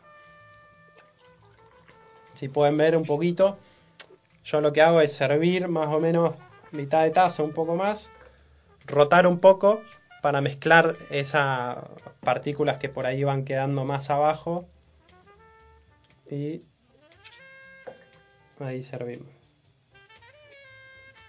Esto en el final de taza eh, queda un poquito de arenita. Ahí le pedimos a la, al- a la bruja que nos lea la, la borra. Por O a, la- la, o a la vidente. Sí, yo en- por mi caso lo que hago es por ahí aprovechar y a medida que lo voy tomando lo voy eh, lo voy rotando con la cuchara para Ajá. que se integre toda esa arenita que va quedando porque es, es- es la parte rica también del café que pasó, ¿no? Así que ¿Te antes, gusta saborear los pequeños granitos? Claro, antes de darle un, un- Tenemos un aplauso para darle a Luis de, de esta. No tenemos la, la máquina de aplausos, no tenemos, no. Bueno, le aplaudimos así. Muy bien, gracias Luis por esta experiencia. Vamos a probar esto, ¿no? vamos a darle un sorbo. A ver, vamos a probar. Este, vos, eh, Claudio, este, comentá nuestra, nuestra prueba de café. Estoy viendo cómo están tomando, por cierto, porque he logrado conectar por YouTube eh, con un delay, pero estoy viendo, lo veo en este momento, lo veo a, a Luis eh, dando vueltas el, el café. Muy bien. Ahí, muy rico, bueno, muy es rico. impresionante y es, es muy envidioso, muy envidioso. Sí, no, pero muy rico. Yo le cuento a la audiencia, yo un- me gusta mucho el café, tomo café. Esto me encantó. Me encantó. Es más, eh, le, le tengo que reconocer a mi compañera, a Lucía, que ella me regaló una prensa francesa hace un tiempo. Yo le dije, ¿para qué quiero eso? ¿Para qué quiero eso? La regalamos a la prensa No. francesa. Y lo peor de todo es que después vino otro amigo que también había estudiado, le gusta el café, que es nuestro, nuestro amigo en común, eh, y me dijo, si no te gusta para hacer café la prensa francesa, usala para hacer leche texturizada. Y dije, "Ah, ¿por qué no la guardé? Ahí fui a buscar la cosa. si- Me dijiste que la regaláramos, me dijo Sí, mi compañero. sí. Así que voy a tener que comprar otra prensa francesa para, para hacer estas pruebas. Además Yo no tiene tengo ese uso. aparato. No tengo ese aparato acá, nunca lo usé, ahora lo voy a usar. ¿Viste? Tenés que hacer la prueba. Pero, pero, ojo, es fundamental, yo le digo a la audiencia, la receta. Hay que, digamos, no hay que, quedarse con una, un- una, no me gustó. Probar, anotar. Si tienen la posibilidad de comprarse una balancita de Sí. esas que son baratas, salen 1500 pesos una balancita, o 1000 pesos, una balanza de, de, de- de- de precisión, digamos. Pero para decir, bueno, pongo 16 gramos y no pongo 50 gramos, digamos, no pongo eh, 10, digamos. Ujú. Claro, sí, por ahí, eh, como para tener un parámetro, eh, un espresso lleva entre 7 a 10 gramos de café Claro. eh, y tiene un ratio 1-2, que sería por una parte de café, el doble se extrae. O sea, si tengo 10 gramos de café, en la taza voy a obtener 20. Más o menos eh, en filtrados, el ratio es puede ser 1-1-5, 1-2 o 1-2-5. O sea que varía. Si tenemos una parte de café, en taza más o menos tenemos eh, el doble o un poquito más, o eh, un- una parte y media más o menos, como para tener una idea. Después, cada café tiene su, su receta o se le puede encontrar la nota con una receta específica. De eso por ahí hay una parte más técnica que estaría bueno eh, incursionar un poquito si, se interesa. Eh, o también a, eh, tener en, en cuenta que eh, una de, de las cosas fundamentales es el tipo de café que se está preparando y una cosa es tener un café industrial y otra cosa es tener un, café de buena calidad, ¿no? Igual ahora, en los últimos tiempos, me parece, le, consulto pero me- mi sensación es que han aparecido café de mejor calidad de los industriales también. No, no es no solamente los cafés de especialidad, sino que se ven más en los supermercados, por ejemplo, cafés que tienen, eh, que ponen las notas de- del café, de, de café de Arabia, de no sé, es más común encontrar cafés industriales de mejor calidad que antes. Antes encontrabas dos o tres cafés torrados Sí, y no de más. sí yo creo que... O sí, cabrales, aparecían cabrales que sin torrar, que bueno, eso era lo que, lo que mejor que había en el súper, digo, ¿no? Sí, yo creo que eh, ahí, ahí hay que diferenciar. El café industrial eh, es un café que de todos los granos que se obtienen de la planta de- de- del café, de- del cafeto, digamos, eh, va todo Va directamente y se industrializa todo. Y lo que sobra se hace café instantáneo y, Y, se dibuja y se vende todo. En el café de especialidad, por ahí por la, la consulta que decía Clau también, lo que se lo que se busca, digamos, es sacar el mejor provecho del grano de café y lo que no sirvió, eh, no sirvió, claro, digamos. exactamente. Entonces, bueno, después, evidentemente, hay O se que- vende a, las- a los que lo usan. también, Claro. como, bueno, como hacen también con, con el vino y eso Exactamente, que eh, sacan por ahí una producción específica para armar Primer prensado, segundo tal prensado. cual y lo demás va para la parte más industrial. Pero bueno, en, ese- en esa Ujú. cuestión, en cuanto al, al costo, después obviamente es, es más elevado porque se obtiene lo mejor de, de ese café, ¿no? Exactamente. Bueno, tenemos para hablar un montón y se nos va a ir el programa y tenemos que llamarlo a Marcelo, tenemos que seguir con un poco más del programa que tenemos un montón de temas. Así que... eh, Yo tengo un tema para que para que me investigue, para que me investigue Luis para la próxima vez. A ver, a ver, a ver. a ver. Temperaturas. Temperaturas para el café. Temperatura, te doy un Aquí adelanto, Poquito, porque hay- poquito, hay un, hay un dilema eh, y te, te la dejo Ujú. picando. Eh, el agua no quema el café. Muy bien, ahí está. Ajá. Porque ahí tenés, ahí, eh, bueno, ya lo vamos, lo vamos a charlar la próxima vez, pero es un tema que se repite muy comúnmente. Me quemaron el café. Decís, no, ¿cómo te quemaron? No te quemaron el café. Yo lo aprendí hace un tiempo con, con nuestro amigo No Pablo. Lo vamos a dejar ahí. eh, Pero no lo vamos a divulgar hasta la próxima, la hasta la próxima charla. Bueno, Lu- Luis, gracias por la participación. Si querés te podés quedar porque ya viene Marcelo, lo- vamos a comunicarnos con Marcelo y seguimos el programa, seguimos charlando, no tengo Bueno, dale, problema. Así que eh, escuchamos un temita de Oasis o, o- ah no, Jamiroquai.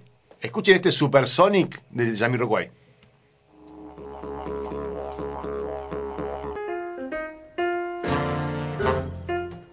Dejamos lugar a los que saben. El sommelier Marcelo Molinas nos ayuda a maridar sabores y sensaciones.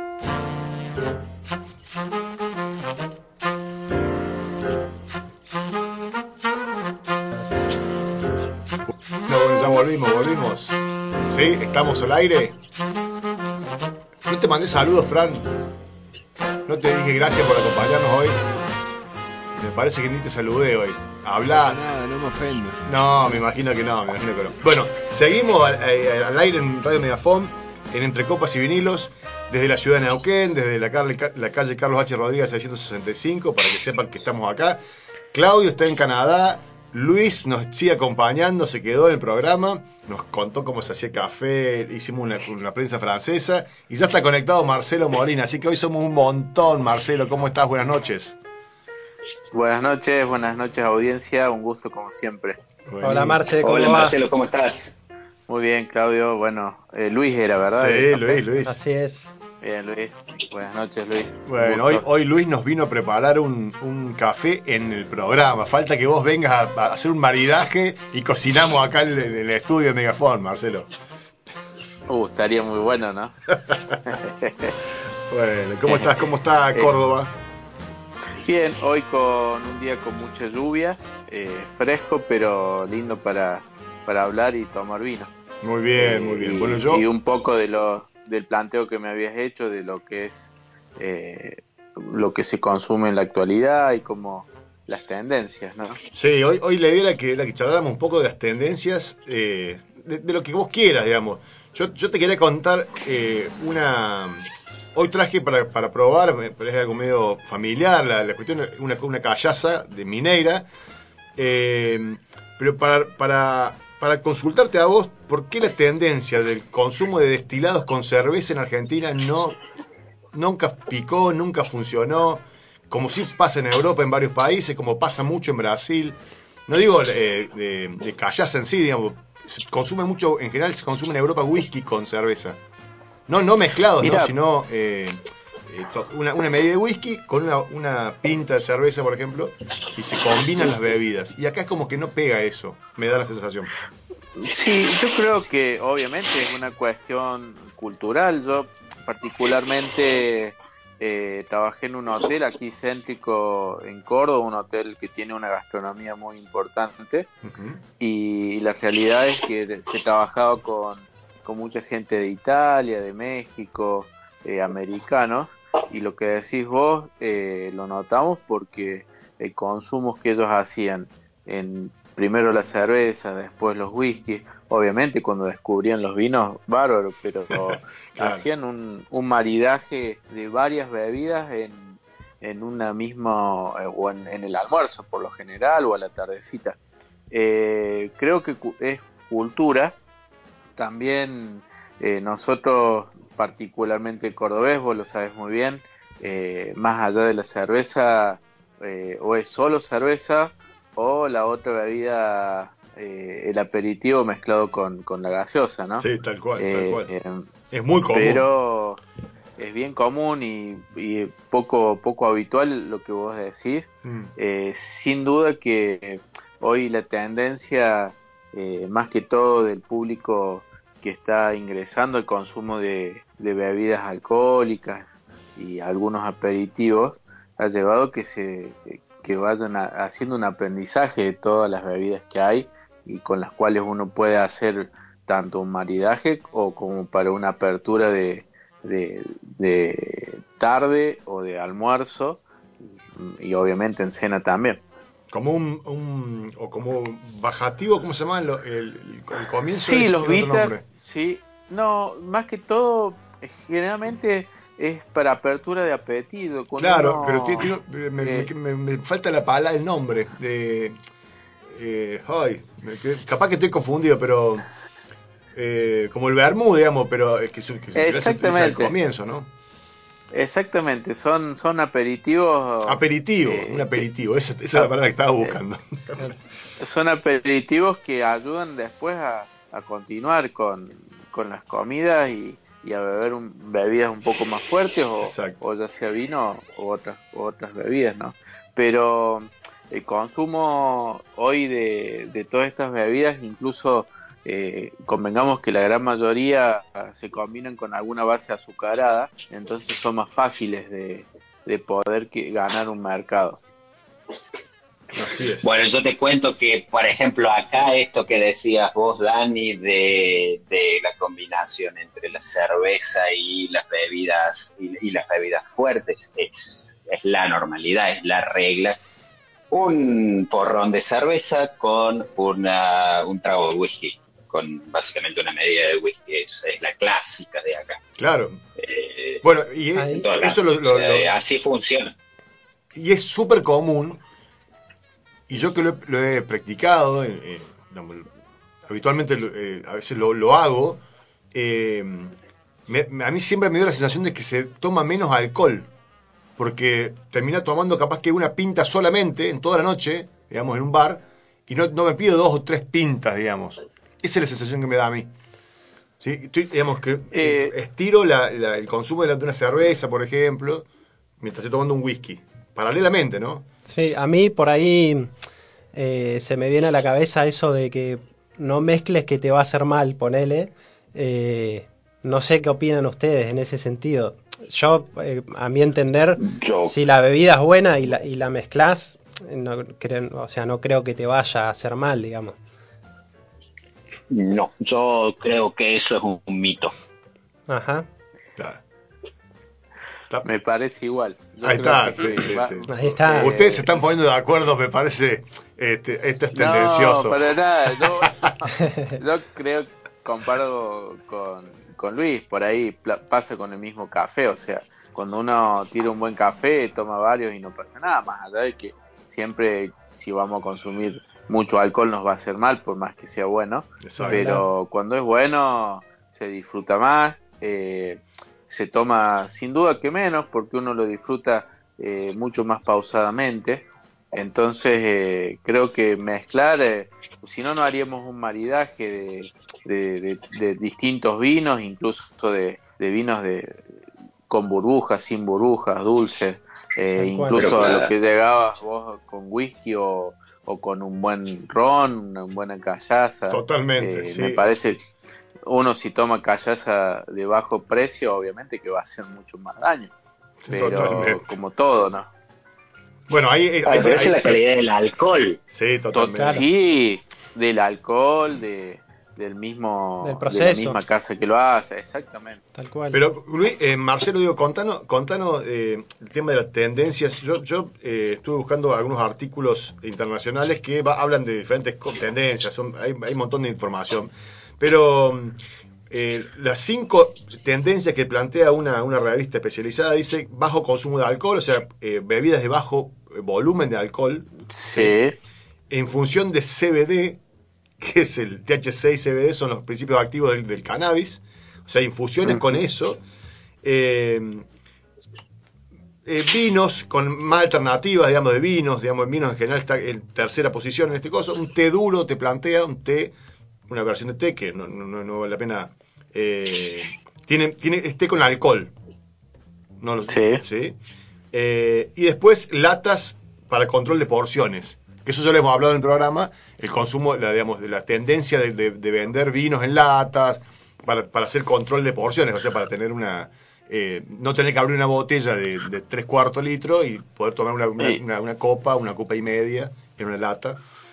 Eh, ¿Coincidís más o menos en esa tipo, alguna de esas tendencias, Marcelo, que se están dando en Argentina o en... Mira, eh, puntualmente con lo que más que todo en el rubro donde estoy yo, la tendencia de consumo, eh, obviamente desde que empezó la pandemia eh, fue creciendo eh, con respecto a lo que se venía consumiendo lo habitual hasta hace dos años atrás, hablando de vino. Después, eh, sin duda que el mercado hoy eh, de consumo nacional está marcado por un fuerte consumo de cervezas y destilados, eh, obviamente en, en coctelería. Eh, las bebidas que vos nombraste acá todavía no, no, eh, No- no, hay un consumo sí, elevado, no- tal cual. no está difundido ese consumo de bebidas. Sí, lo que es mucho, eh, que después cayó un poco el tema de cerveza y subió el vino eh, en el último año. Pero eh, el mercado interno, para que se den una idea, creció más de un 15% el año pasado eh, por una cuestión de que teníamos una vida mucho más tranquila en, en- en la casa y con mucha gente que trabajaba desde su casa. Entonces se incrementó el consumo de alcohol en general, pero sobre todo de vino y de calidades altas. Sí. Eh, Eso- creo eso- que esa tendencia, sí, No, no, no, sí, co- coincide con uno de los puntos que plantea acá, el punto de, de- de que acá te lo plantea como un vino mejor para usted, dice, y es, eh, me- digamos, que la gente está exige más en lo que consume, mejores calidades de vino, eh, con más certificaciones orgánicas, más saludables, productos eh, más tradicionales, más, eh, más, digamos, de la zona. Bueno, es como, como que se está eh, buscando eh, la calidad y no solamente la cantidad, ¿no? Sí, y, y como vos nombrabas recién ahí, o sea, la tendencia a bajar el- la cantidad de alcohol, del, del volumen de alcohol por litro, ha llevado también a que eh, los vinos sean mucho más saludables y más fáciles, entonces eh, se va captando mayor cantidad de público que antes eh, que decían, no, pero este vino es muy alcohólico, este vino es muy fuerte. Hoy la tendencia es, hacer bebidas mucho, que sean mucho más familiares, mucho más fáciles, sin ser tan complejas. Obviamente que también hay complejos, pero bueno, va a depender de, de la capacidad y de lo que uno quiere, hacia dónde oriente la degustación o el producto que compra. El tema es que si vos querés ir al gran público, a mí me parece, eh, vos no podés ir con algo muy complejo, muy elaborado, porque al gran público no le interesa eso, no tiene el paladar para usarlo y encima lo, lo complejo es caro. ¿Cómo Entonces, no? en- Total. en- Tal cual. ¿Cómo muy no? rápidamente vas a ir a, a- a un precio inalcanzable. Ah, mira, Totalmente. No, mira. Tiene- es así, ¿eh? Y la tendencia es hacer productos de muy buena calidad, eh, pero fáciles. O sea, de que no sean tan dañinos, que sean genuinos, naturales, como decía bien, algunos orgánicos, ¿no? El que no pueda certificar, pero que tampoco sean costosos, cosa que llegue a todo el mundo. pero dijiste, Claudio, Exactamente, Claudio exactamente. dijiste que la- el pueblo no tiene paladar. No, no coincidimos en eso. No me expresé en mal entonces, me expresé mal. No, tiene el paladar, me expresé mal A ver, a entonces, ver, a ver. no tiene el paladar, no tiene el paladar ni en el, en el sentido del interés de ir a sabores muy complejos, muy elaborados, donde se llega, y, y te doy el ejemplo mío propio, yo no llego más allá de que el vino me gusta o no me gusta, no voy más allá. Pero porque no Mira, hace el en este esfuerzo. estoy, ¿me entendés? En este momento estoy mirando un vino que me regalaron, que todavía no he abierto. Es un vino que se llama Centennium, de la bodega Humberto Canale de Río Negro. ¿ok? Es un vino, una botella de un litro y medio, que todavía no he abierto. ¿Sabes cuánto vale esta botella? 200 dólares. No me, la- no me animo a abrirla. No, la vamos a abrir 2005. juntos, Claudio. Déjala, guárdala, guárdala. No me animo a abrirla. Bancala, bancala. No me animo a abrirla porque, o sea, ¿qué hago yo con una botella de estas? ¿Me entendés? Eh, Yo eh, creo Disculpa, que Claudio, ¿qué Por año ahí, eh, perdón, va, va un- 2005, cosecha 2005. mirá. Yo creo que la vas, Me lo a tener que regalaron. sac- vas a tener que sacrificarla. No sé, no sé, no, est- estoy esperando la ocasión más especial de la vida. No, no, ¿Sacrificarla porque está en mal estado o porque... Mira, eh, todos los vinos eh, son seres vivos, entonces Claro. Eh, van, van muriendo muy de a poco. Eh, hoy, obviamente que la botella, el tamaño de la botella me lleva a que ese, ese vino dure más tiempo y sea más complejo con el paso de los años. Pero eh, siempre hay riesgos, eh, más que todo eh, porque bueno, uno tiene que controlar eh, el corcho, tiene que saber dónde viene, si realmente ese vino está elaborado para durar tantos años. Hoy es poco habitual tener un vino argentino con esa cantidad de años, si bien hay, Eh, pero bueno, eh, siempre, por, lo, ge- por lo general, eh, la vida útil va no más allá de los 20 años.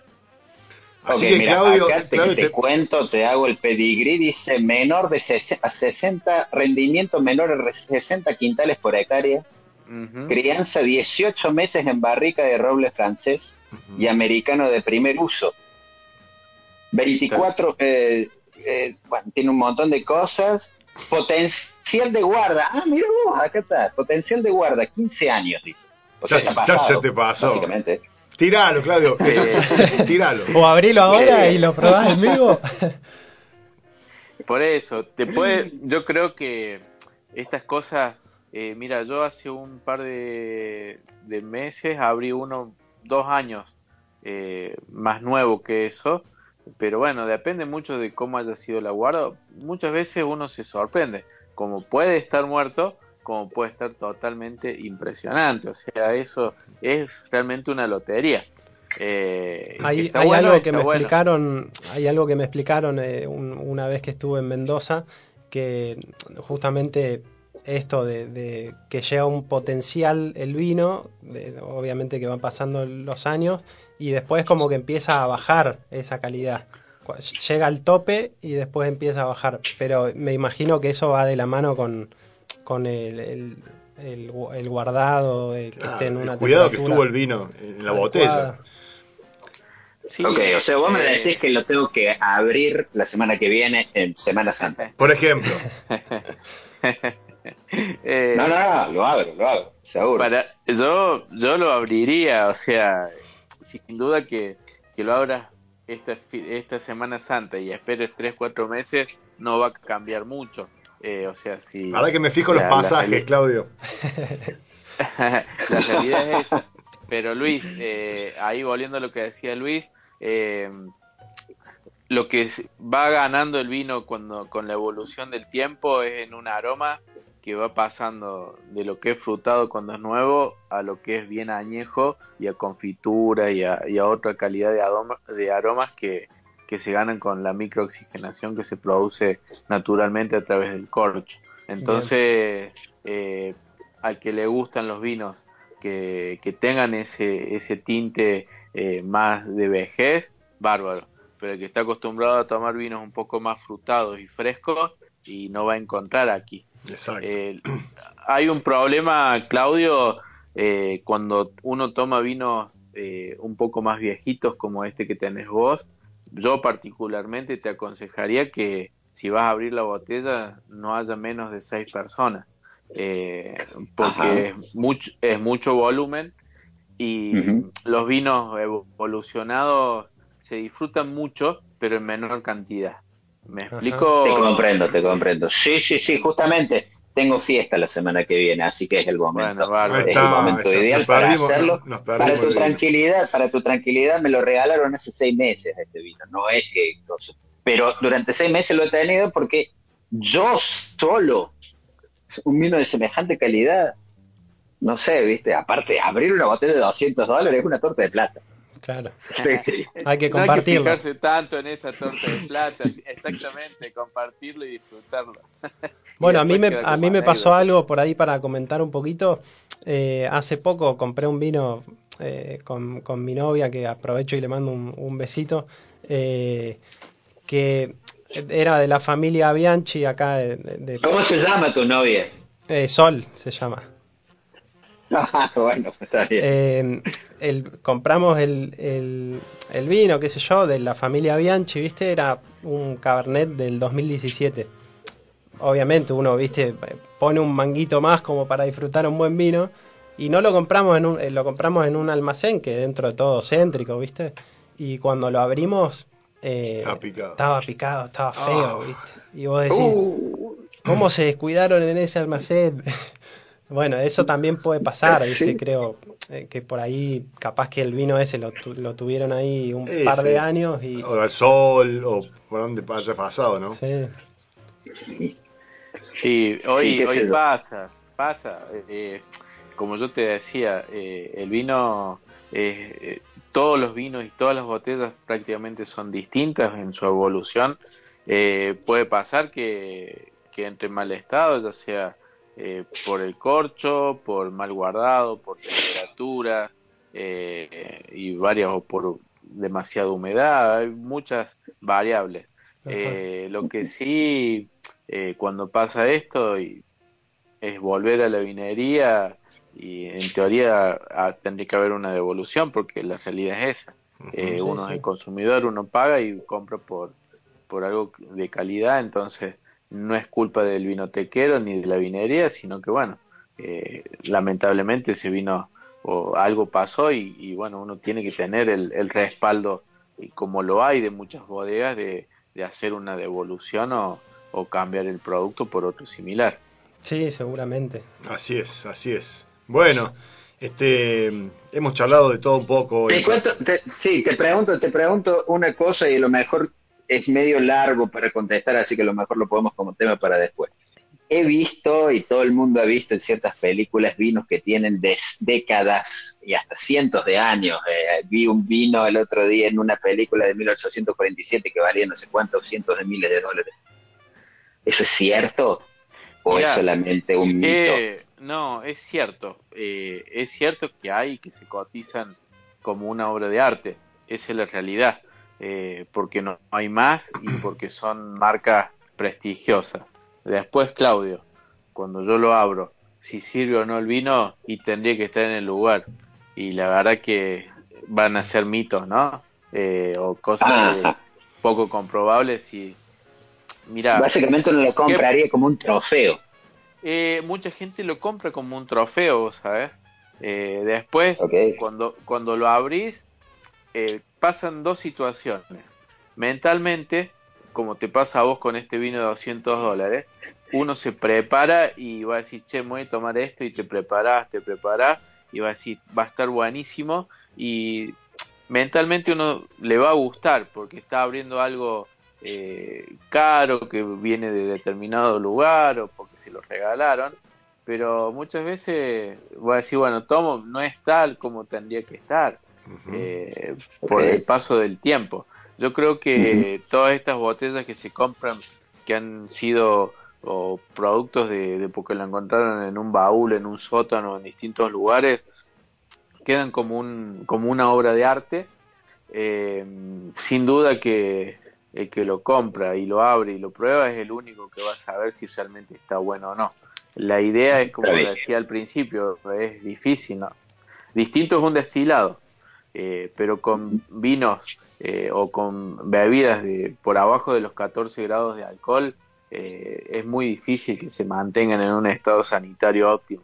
He, visto, Marcelo, que lo abren, los abren con una, un dispositivo de calor que se calienta, le cortan el pico. No lo abren con el sacacorcho tradicional. no, como una pinza. En general, estos vinos, eh, hay varios sacacorchos especiales para, para abrir este, estos vinos, más que todos los vinos viejos, que son sacacorchos de láminas, eh, justamente para eh, no romper el corcho.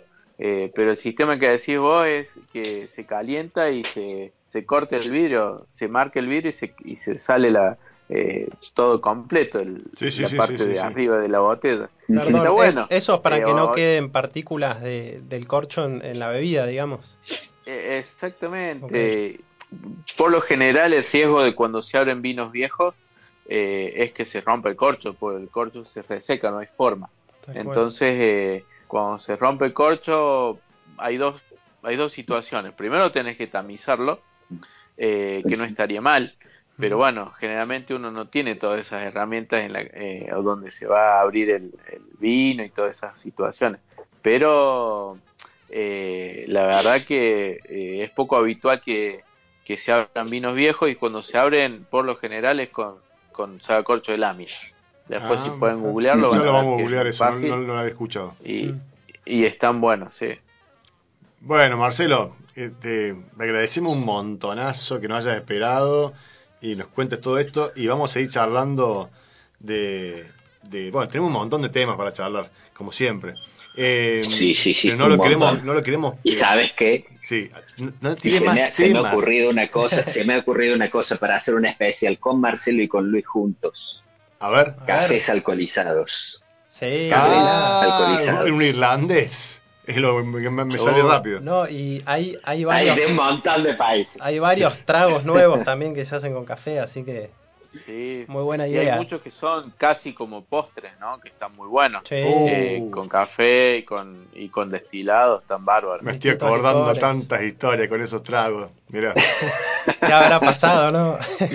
Sí, sí, sí. te- Tenía, No, está tenía un bueno. amigo barman que hacía un trago que le había puesto su nombre, eh, que era un postre, era un postre increíble y que tenía, bueno, tenía helado, alcohol, no Lo sé. ponemos para desarrollar, para hacer un Sí, especial sí, de sí, una hora. Totalmente, totalmente. Ni hablar. Eh, está, eh, está bueno eso, sí, sin duda, está Bueno. muy bueno. Y van de la mano, la verdad que café y vino Sí. son bebidas, Sí. o- obviamente café, eh, hoy eh, ciudad que uno visita ya hay especialistas en café, entonces Sí. está bueno que eso pase. Y porque uno se pone más exigente también cuando va a tomar un café, ¿no? Totalmente, totalmente. Esa es la idea. Por eso hacemos este programa, para que la gente eh, empiece a, buscarle esos aromas, esos sabores a las bebidas, a la, a la comida. Bueno, la comida hemos, estábamos hablando bastante poco de la comida últimamente, eh, pero ya, ya, ya vamos a hablar, ya vamos a hablar. Eh, gracias Marcelo, te mandamos un abrazo enorme desde acá y, y, y, bueno, y va- vamos a seguir conversando porque siempre tenemos temas eh, para, para charlar y, y lo vamos a sumar a Luis que venga más seguido. Por favor. Y bueno, este fin de semana brindar porque es la semana del Malbec, entonces eh, a, a descorchar Malbec y a, y a compartirlo, como decía Luis, de, de compartir las bebidas. Eh, entonces eh, hoy el fin de semana acá tenemos un par de ferias y varias movidas con... Creo que allá va a pasar lo mismo. ¿Algún vino bueno, para recomendar? ¿Algún Malbec que te haya Mira, sorprendido últimamente? Eh, mira, de los Malbec que me han, que me han gustado últimamente, eh, hay uno en particular que se llama De Ángeles, que, que es una finca muy chiquita, de, de una finca de 1910 más o menos, ya de, de que se implantó, 1900, no, perdón, 1920, que está ahí en, en Vistalba, Ajá. y la verdad que eh, espero que allá puedan conseguirlo. La verdad que está muy bueno, son muy pocas botellas y que me impactó bastante en el último tiempo. Buen dato, buen dato. Vamos a buscarlo. Gracias Marcelo, como siempre. Por favor, Dani. Bueno, eh, saludos Claudio, Luis, eh, un gusto. Chao, Marcelo. Gracias, Un gusto Marce. como siempre. Un abrazo para vos, que estés muy bien. Chao. Dale, buenas noches. Chao, chao, bueno.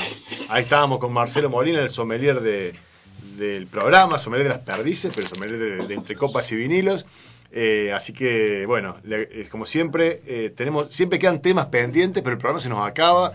Escuchamos un temita más de una banda argentina, ¿sí? Peligrosos Gorrión, una banda que de- del nuevo rock argentino de hace de los años 90, mediados de los 90, que me gustó mucho siempre, tengo muchas historias con esa banda. Y escuchamos el temita y volvemos para hacer el cierre del programa. ¿Te parece, Claudio? Dale. Vamos. Bueno, estamos de nuevo en el aire. Este, terminamos de hablar con Marcelo. Luis está todavía en el, estudio. Eh, se quedó a participar hasta el cierre. Claudio, ¿algún tema te haya quedado pendiente? Eh, no de mi parte. De mi parte, eh, sé que, bueno, tenemos un nuevo, un nuevo hijo en el país. Ah, sí señor, nació Francisco, tal cual, no habíamos hablado de Sí, ese tema. finalmente, finalmente. ¿Cómo, no, ¿Cómo podemos poder pasar eso? Totalmente, totalmente. Y Cristina también le mandó saludos. Sí, felicitaciones Le al mandó padre, flores. felicitaciones a la madre. Ujú. Y esperemos que tome su licencia por maternidad. Bueno, todavía no presentaron ese proyecto de, de extender la, la, digamos, de igualar la- la- las licencias por maternidad o por paternidad. Eh, se demoró a propósito de ese proyecto para que no le dijeran que se lo, lo ha hecho para él. Mm, pues en- está- no sé, está, está ahí en gatera ese, ese, ese proyecto, ¿eh? Así, bueno, mira, Sí, sí, sí, sí, eh, pues te puedo contar cómo es acá. Acá tenemos un año de licencia por maternidad barra paternidad Un año. mirá. pago y un año no pago. Sí, efectivamente. ¿No te dieron ganas de Un tener año pago ni mellizos un año no pago. Un par de hijos más, Claudio. Un año, un año. Bueno, hay una trampita, hay una trampita. eh. Es solamente el 55% del sueldo que se paga. No se paga el pero sueldo ¿sabés cómo- completo. pero ¿sabés cómo compro yo? Sí, ¿no?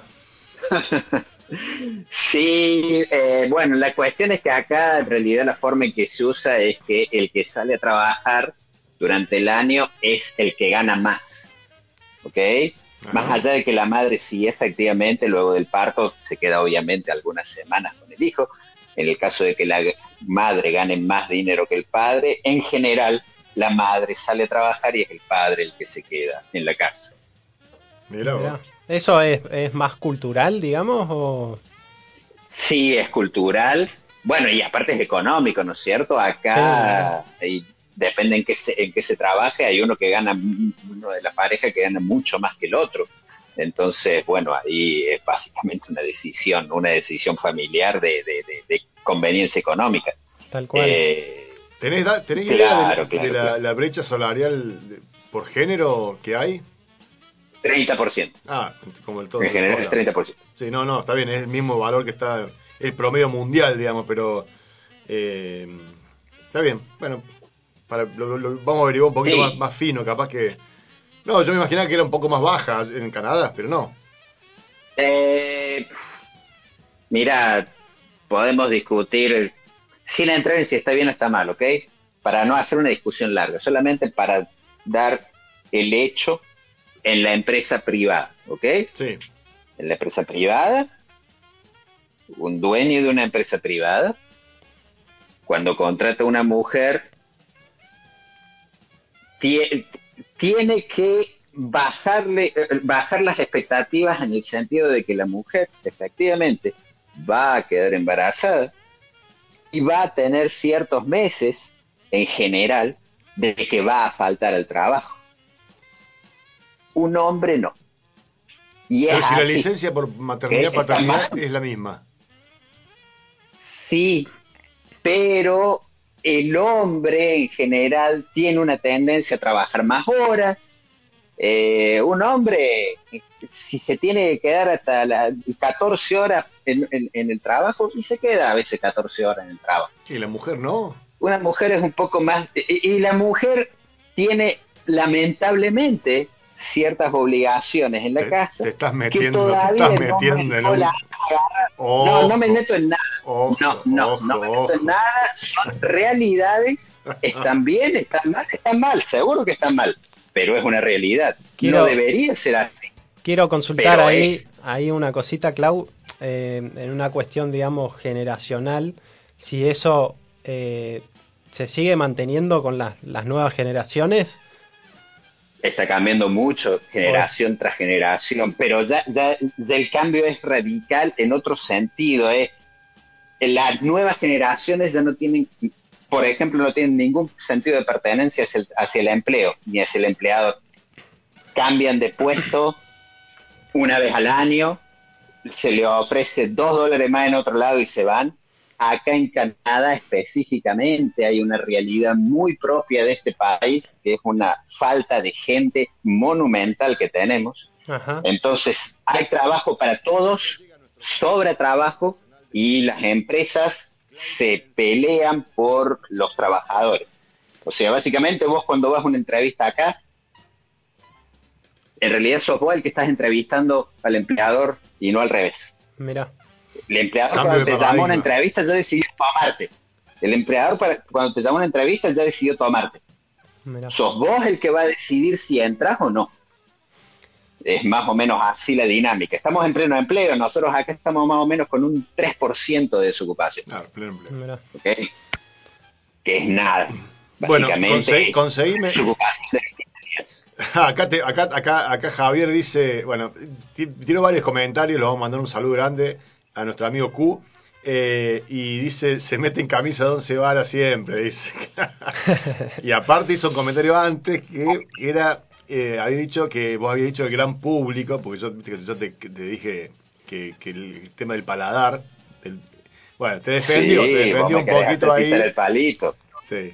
Este, después otra, otra, otra oyente, yo, yo había puesto una consigna en, la- en- en YouTube que preguntaba qué bandas querían escuchar, puso Charlie, Aristimuño y Pink Floyd.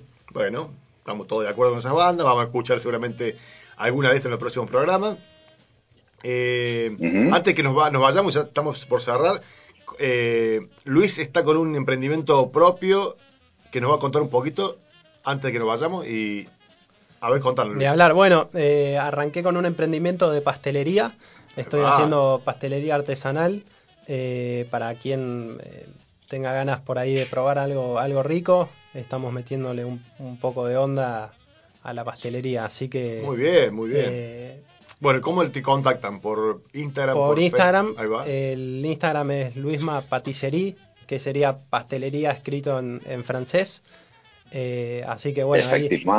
Ahí pueden eh, chequear un poquito el, el Instagram, consultar por ahí por algún- Luis, Luisma. Luisma- porque yo me llamo Luis María, entonces como Luisma la abreviatura. Patisserie. Luisma Patisserie, que Bueno. es con doble S, ahí va. eh, que sería pastelería en. Bien, en bien. francés. Y bueno, ahí pueden chequear un poquito el, el Instagram y ver Lo que eh, tenés para, para ofrecer. para ofrecer y Y ahí te consultar. contactan y, te, y, le, y les te- le llevas la torta o, la- o lo- O por algún sea. pedido especial por- también. Perfecto. eh, así que ahí- Muy bien, ya está hecho el chivo. Eh, vamos, vamos a esperar, vamos a probar una torta de Luis. Claudio, eso te va a quedar con las ganas. Nosotros nos vamos a quedar con las ganas del vino. supuesto, y, y no, y también es otro tema para tocar, el tema patisserie. Bueno, Sí. escúchame, ¿cómo yo soy un fanático de los dulces, fanático de varias cosas. Ya, le, ya le, le- le- le- le hablamos de una que quiero que me prepare Luis, así que este, en breve, capaz que en el próximo programa ya la probé. Y así que eh, le- y le- va- vamos a hacer la recomendación desde entre copas y vinilos eh, de la cuestión alimenticia que nosotros hablamos bastante poco porque nos gusta mucho el trago, digamos, este, pero eh, también nos gusta comer. Y debe haber gente interesada también en la comida. Totalmente. Ciertamente, ciertamente. Aparte, el café también se come, se, se toma con cosas. Sí. Sí, por supuesto. Hay, hay postres que son clásicos de la pastelería que, que llevan café, claro, claramente. Se puede hablar de, de patisserie, también hacer, a- hacer un programa enfocado a la patisserie. Y bueno, Sí, ahí está. Pero eh, eh, podemos hacer el próximo Pero claro. programa. Podemos. Traemos, traemos el postre y vamos probando. Sí, ni hablar, podemos Yo me- probar yo un yo me- poquito. yo- y- yo me estoy quedando me estoy- me- me- con la sangre en el ojo cuando vos abras ese vino. Así que te voy a traer la torta, la vas a poner acá, en, la- en medio de la cámara, y vamos a, a- a- a degustarla en vivo. No te olvides, no te olvides que acá somos franceses, acá hay patisserie Ni a hablar. palada. Bueno, la Así cuna que- de la gastronomía. Ahí va. Bueno, bueno. Pero acá, ojo que acá también hay cosas ricas. Hay cosas ricas. Sí. No lo dudo, no, No lo sé, dudo. los no lo croissants. dudo, pero bueno. Yo, yo he pero comido bueno. croissant más rico acá que allá. Mm, es de todo, es de todo. Es muy posible, Es es muy todo, posible. Y hay facturas, hay facturas que son tan malas también acá que voy a decir, por Dios, Sí. ¿por qué hacen eso? ¿Vos te acordás de la factura que nosotros comíamos en el colegio? Yo Dios no- mío, yo no me esas que más. venían, que, que, que, que venían, que, que, que estaban adentro de, de esa cosa de vidrio que tenía, que las abría y salían todas las moscas. Ay, papi. Y eso comía. Qué cosa más Estaban fea. fermentadas, me imagino. Qué cosa fea esa factura. No sabes, había, que cortarla con la sierra circular, porque si no, no. Sí, sí. Lo bueno que servían por ahí si tenías bronca con alguno. Se le revoleaba tal Claro. cual. era un Oh, sí, estaba un bárbaro. proyectil. Como, como cascote estaba espectacular. Qué increíble, qué buena, qué, qué, qué Sin fomentar la, la violencia, igual. qué no tan buen recuerdo. Sí. Nuestro colegio El está, dulce de está- está por cumplir había- 60 ya- El años. dulce de membrillo ya había fermentado, ¿viste? Porque ya tenía como 15 horas de alcohol, No. parecía, parecía un vino. Oh. Bueno, nuestro colegio, claro, te recuerdo, está por cumplir 60 años y están por hacer un evento, capaz que hacemos una participación ahí y vamos a visitar el colegio, ¿eh? Dale mis saludos, mis saludos afectuosos. bueno, Claudio, te mandamos un abrazo grande y, y nos vemos el martes que viene. Igualmente para todos, chicos, por allá. Bueno, gracias Un abrazo, Luis. Clau. Un agradecimiento especial a, a Luis Wechler, eh, nuestro chef barista que nos visitó, nos preparó un café. Gracias Luis por la participación. Bueno, muchas gracias a ustedes por la oportunidad y acá estamos para seguir comentando cosas lindas y de gastronomía ni hablar. Buenísimo, buenísimo. Vamos, Un vamos, abrazo, vamos a hacer un programa de gastronomía, porque si no, este, no- ya Claro. la gente me dice, ustedes le- lo único que hacen es tomar en ese programa. Claro. Hoy casi no tomamos, No. le contamos a la audiencia. Bueno, yo probé la Sí, cachaza acá un poquito, está increíble, muy Y bueno. no te quiero decir lo que yo estuve tomando acá porque me dio vergüenza. Ahora, ahora que son casi las 12 te lo puedo decir. Decime. Estuve tomando un Johnny Walker etiqueta roja espantoso que no puedo terminar. Bueno, pero igual es, es- es un whisky que, digamos, es, es- es un callito de batalla nada más. Ese whisky va, va para... Es un asco. Eh, bueno. Es directamente Tenés, un asco. eh, tenés un buen paladar, me parece también, ¿no? Eh, bueno, Sí, mirá, no, este, bueno, lo, lo tuve que comprar porque había paro en la sociedad de alcoholes y era lo único que quedaba en la góndola y bueno. Ah, no lo eso de borracho. Había que ponerse a tono. Dale, papá. Bueno, Claudio, querido, un abrazo grande. Chao, chao. Dale, dale. Ahora sí. Bueno, gracias a la audiencia por participar, a todos los que escribieron mensajitos, les mandamos un abrazo grande. Y gracias, Fran, como siempre, por la operación. Eh, a toda la audiencia de Radio Megafón, quédense, escuchen eh, los programas que hay. Hay una grilla enorme de programas de, este año. Eh, que el próximo programa vamos a comentar toda la grilla, este, este nos quedamos sin tiempo. Pero el, el martes viene contamos toda la grilla de los programas que hay en Radio Megafón, que se han ido sumando. Así que eh, gracias y nos vemos el próximo martes.